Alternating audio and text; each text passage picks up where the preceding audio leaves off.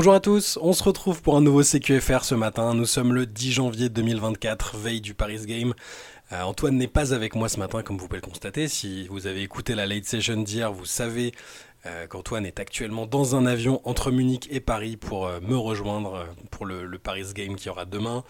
Euh, donc ce matin, je suis seul avec vous. On va parler des résultats de la nuit. Il y avait 5 matchs, si je ne dis pas de bêtises.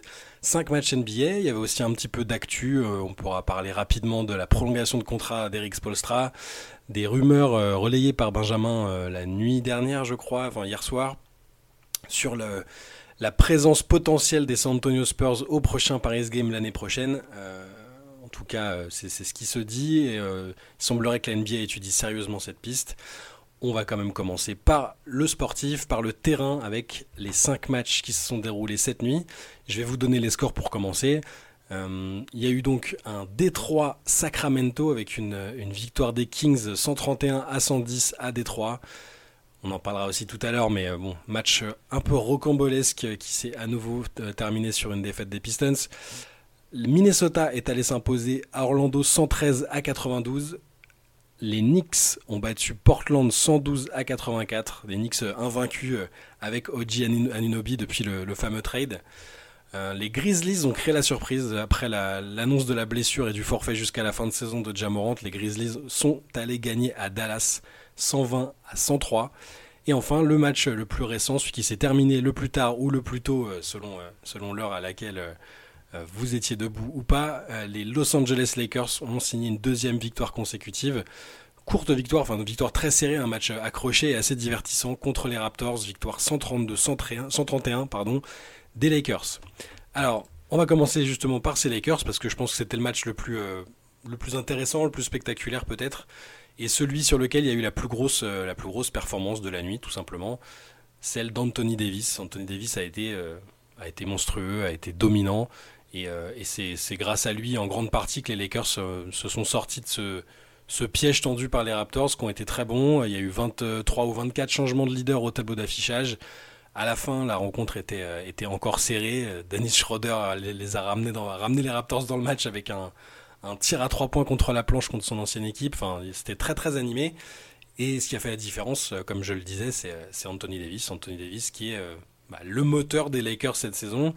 Et, on, touche vraiment du bois pour que la santé suive. On a quand même toujours tendance à se méfier de, des petits pépins physiques qu'il peut avoir au, cours de la saison. Mais quand il est, quand il est à ce niveau-là, il est très très compliqué à affronter. Toronto a jamais trouvé de solution pour, pour le limiter. Il a été bah, je vais vous donner ses stats. Hein. Anthony Davis, euh, cette nuit, c'est 41 points, donc sa meilleure performance offensive de la saison. 41 euh, points à 13 sur 17 dans le champ et 13 sur 14 sur la ligne. Les, lancers francs ont été euh, vraiment décisifs et déterminants dans ce match en faveur des Lakers. Il y a eu un assez grand, grand écart entre le nombre de lancers obtenus par les Lakers et, celui obtenu par les Raptors. Et donc Anthony Davis, 41 points, 11 rebonds, 6 passes. C'était euh, une performance dominante. LeBron a pu se contenter d'être euh, un, quarterback, 12 passes décisives pour LeBron. Euh, et, les Lakers qui, qui se refont un peu la cerise après les périodes compliquées, après l'atmosphère bizarre, après les rumeurs sur le fait que Darvin Ham soit sur un siège éjectable. Bon, pour le moral et la confiance, ça, ça revient. On va pas encore crier victoire, je pense, du côté des Lakers, mais c'est déjà important de redresser la barre euh, dans une conférence ouest où tout est toujours très serré, où d'autres équipes ont, du mal à, l'allumage. Donc c'est bien pour les Lakers de réussir à gagner ces matchs-là, surtout que les, les Raptors, eux aussi, euh, je parlais des Knicks rapidement tout à l'heure, mais les Raptors depuis le trade, ils jouent, ils jouent très bien. Et, ils ont encore montré qu'ils avaient une force de frappe euh, offensive, en tout cas très intéressante. Ils ont eu 4 joueurs au-dessus des 20 points, Scotty Barnes, Pascal Siakam, RJ Barrett et Emmanuel Quickly, donc les deux recrues aussi ont dépassé les 20 points. Et, ils ont vraiment donné du, fil à retordre, euh, du, fil à retordre aux Lakers en obligeant euh, Anthony Davis à aller sur la ligne euh, sur toute la fin de match. Et, Davis n'a pas a montré beaucoup, beaucoup de sang-froid et, a été déterminant, comme je le disais. Ce qui était un peu inquiétant pour les Lakers, c'était de voir Anthony Davis et LeBron James être aussi performants dans leurs registres respectifs, mais, mais que les résultats suivent pas. Donc s'ils arrivent à, enchaîner les victoires avec ces deux-là, qui restent sur ce niveau de performance, je, pense que les Lakers seront auront sans doute de quoi, de quoi remonter au classement. Euh, on peut souligner que leur banc a été assez bon et a été, euh, a dominé celui, celui des Raptors. J'ai bien aimé par exemple l'apport de Max Christie qui marque pas beaucoup de points, 6 points, mais, en fin de match notamment, je, repense à une action où il, obtient, il obtient deux lancers et, il les met et ça, permet aux Lakers de, bah, faire la course en tête sur la fin et ça leur a permis, je pense, de gagner. Donc les Lakers qui l'emportent euh, contre Toronto, comme je le disais. Après, on peut parler du match un peu fou qu'il y a eu le premier de la nuit entre les Pistons et les Kings. Bah, les fans des Pistons, encore une fois, sans doute, je, pense, ont, cru, euh, ont cru que se, diriger vers une victoire, ils menaient de... Il menait de 20 points, je crois, 20 points dans le premier carton, 47-29 le premier carton. Euh, les Kings étaient complètement à l'agonie, et puis bah, après, ça s'est rééquilibré. Les, Pistons se sont un peu écroulés. Ils se sont retrouvés menés de 15 points dans le troisième carton. Euh, ils sont revenus quand même, donc euh, au niveau mental, c'était très respectable sans Kate Cunningham, avec Killian Hayes qui était du coup titulaire. Donc ils égalisent dans le quatrième après avoir réussi un comeback, et finalement, ils, ils, ont, ils, ont, ils ont fini par plier contre bah, Domantas Sabonis, qui lui aussi, on n'en parle pas beaucoup, mais fait une belle saison, qui finit en triple-double avec 37 points, 13 passes et 10 rebonds. Keegan Murray, 32 points, lui aussi très fort cette saison, et D'Aaron Fox, 26 points.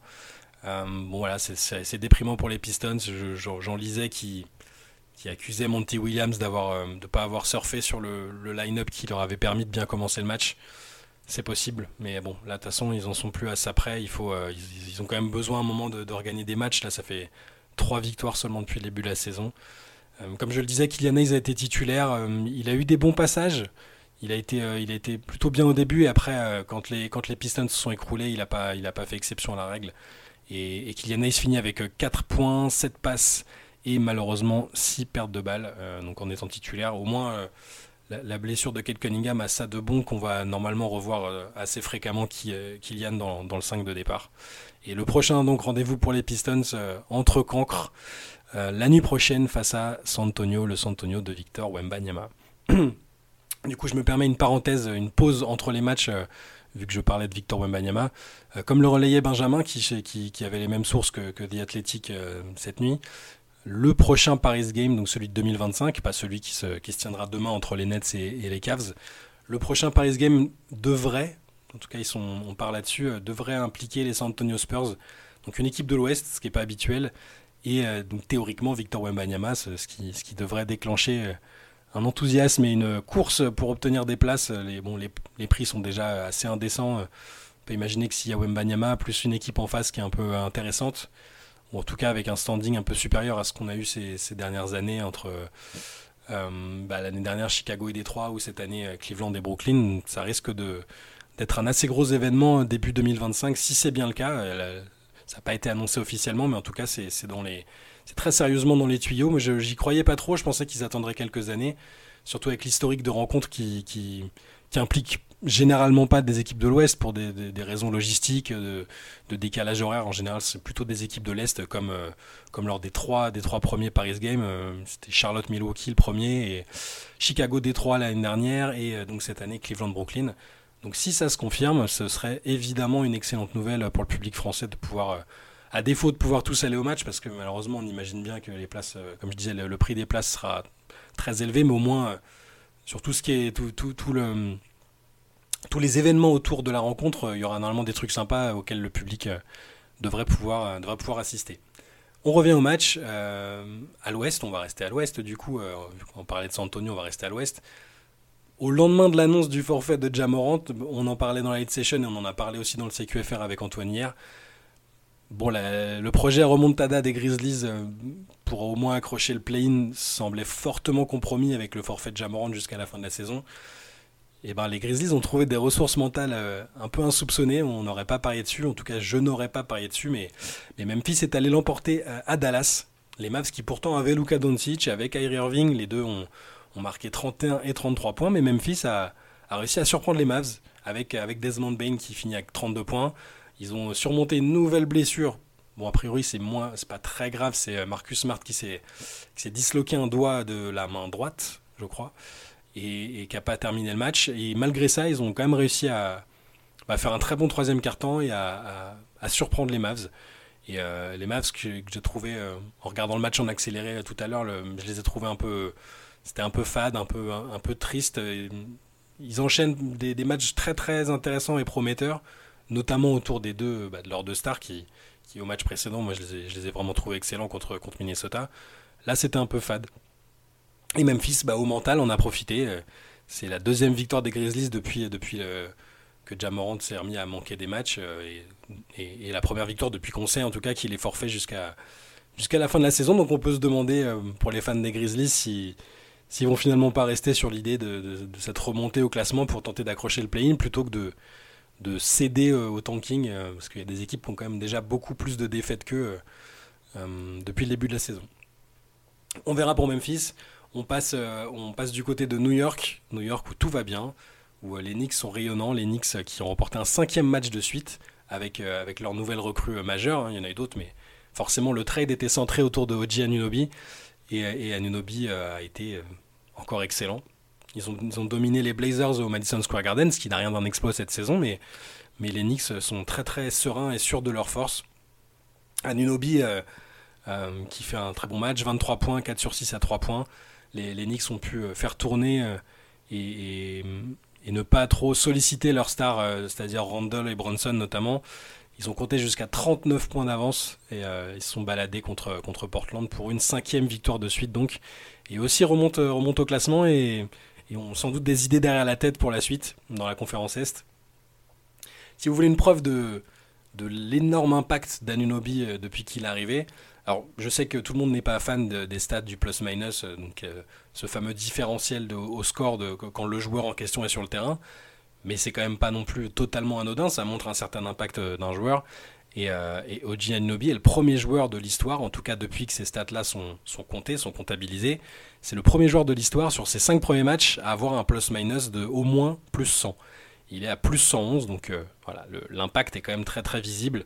On va voir sur la durée, encore une fois, c'est le début de l'aventure d'Anunobi et Onyx. Et euh, en tout cas, pour l'instant, ça se passe très bien. 5 victoires en 5 matchs pour, pour New York.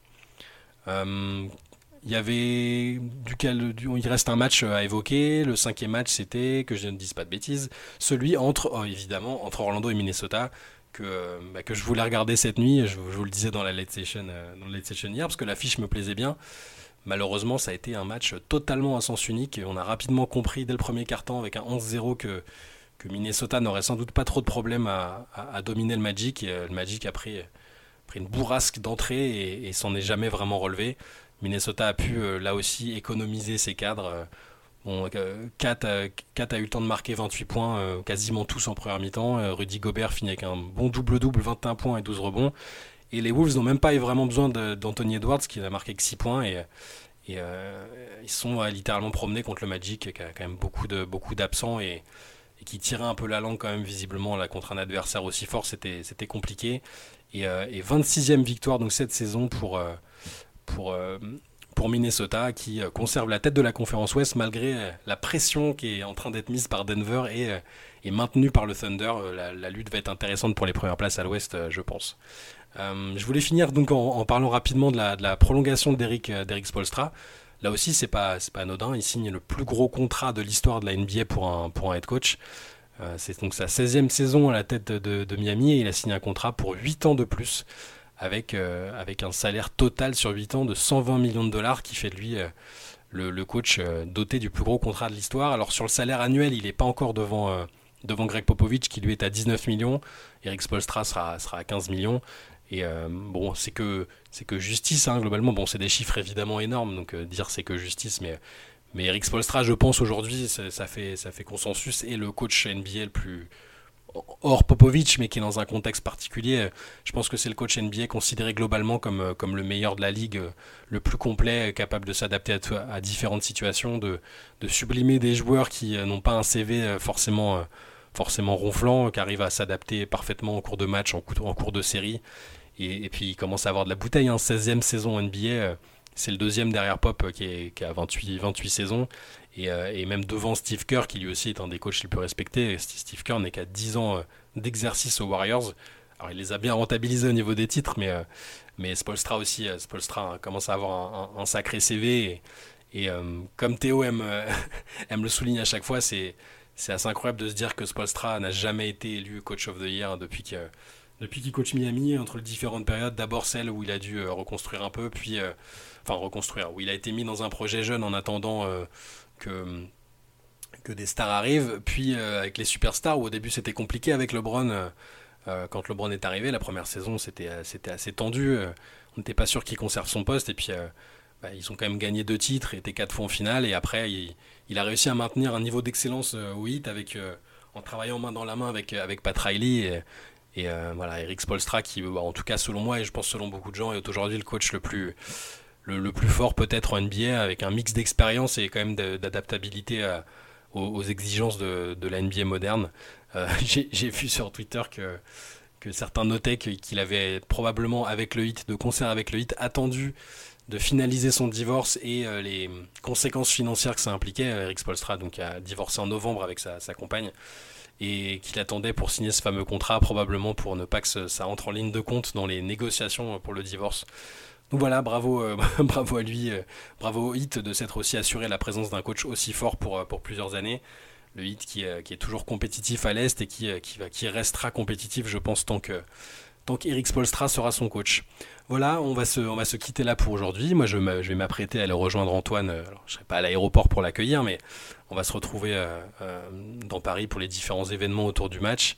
Euh, il y aura les conférences de presse aujourd'hui. On essaiera de vous proposer euh, quelques contenus, notamment, notamment à l'écrit, euh, avec les questions qu'on aura pu poser, puis peut-être un papier d'ambiance. Et demain, on sera, on sera sur place. on vous racontera aussi le match, probablement dans le CQFR du, du vendredi matin, et où on en reviendra dessus aussi peut-être la semaine prochaine. Si vous avez des questions là-dessus, n'hésitez pas.